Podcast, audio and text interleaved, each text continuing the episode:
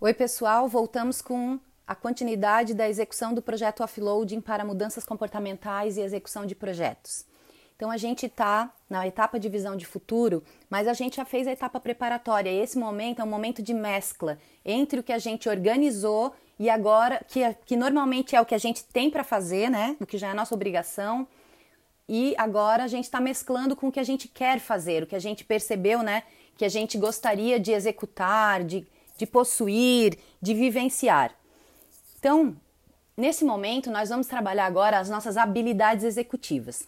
O conceito de habilidades executivas, eu estou usando esse termo como a capacidade que nós temos de executar tarefas no dia a dia. Tá? E as habilidades executivas elas podem ser avaliadas à luz do seu trabalho ou da sua vida profissional, à luz da sua vida em casa e à luz dos seus relacionamentos. Então, nós temos três aspectos para avaliar, certo?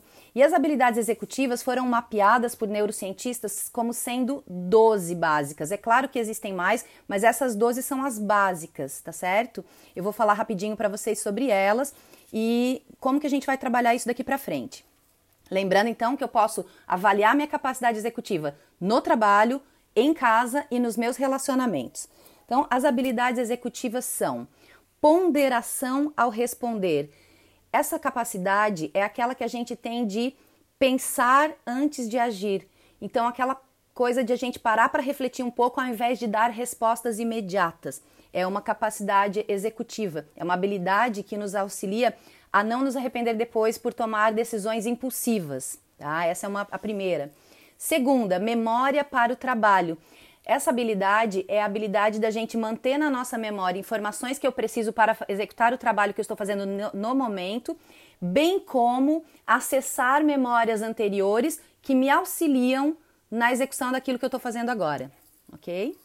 Controle emocional é a habilidade da gente gerenciar as nossas emoções para que a gente consiga completar as tarefas, para que a gente não seja dominado por uma emoção que nos impeça de completar as nossas tarefas ou nos comportarmos de uma determinada maneira, tá? Iniciação de tarefas, a habilidade de iniciar tarefas, ou seja, de não procrastinar, né? No tempo hábil em que ela possa ser feita, tá? Sustentação da atenção é a capacidade de manter-se naquela tarefa que você iniciou, então de sustentar a atenção independentemente das distrações ou do cansaço. Planejamento e priorização é essa habilidade de criar uma estratégia né, que vai te levar a um objetivo e saber sequenciar as diversas etapas dessa estratégia para que você chegue lá. Também a capacidade de escolher entre uma tarefa e outra o que, que é mais importante, o que, que é mais prioritário. Organização. A organização é a habilidade de criar e manter um sistema que mantém as informações é, rastreáveis e que mantém também os seus objetos rastreáveis. Então, é aquela coisa de você não precisar perder tempo procurando as coisas porque não está organizado, não está no ambiente organizado. Isso vale para objetos e vale também para informações, tá certo? Gestão do tempo. A, a nossa capacidade de estimar quanto tempo leva cada tarefa e depois a nossa capacidade de alocar esse tempo dentro da nossa agenda, tá? dentro dos prazos.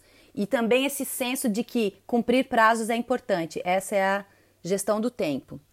A outra habilidade executiva é a flexibilidade. A flexibilidade é aquela capacidade que a gente tem de em havendo mudanças, a gente poder revisar os nossos planos, o nosso plano do dia seguinte, a nossa agenda diária, tá? Toda vez que tiver uma nova informação, uma mudança, ou um obstáculo, ou um erro, é a gente ser adaptativo e poder continuar com a tarefa sem, é, com essas condições de mudança, tá? Sem é, desistir. Metacognição. Essa habilidade é aquela habilidade de ter uma visão do todo, uma visão geral de tudo o que eu tenho, de, do contexto todo, e não apenas de uma, de uma de um detalhe específico, não se perder em detalhes. Então, isso ajuda na resolução de problemas e conflitos. E isso também ajuda a gente a se autoavaliar tá? e, a, e a se automonitorar nas nossas capacidades executivas. Persistência orientada a objetivos é uma habilidade de ter um objetivo e fazer as atividades que precisam que me levem até o objetivo até o final. não desistir no meio do caminho, não interessando as distrações ou demandas é, concorrentes que apareçam.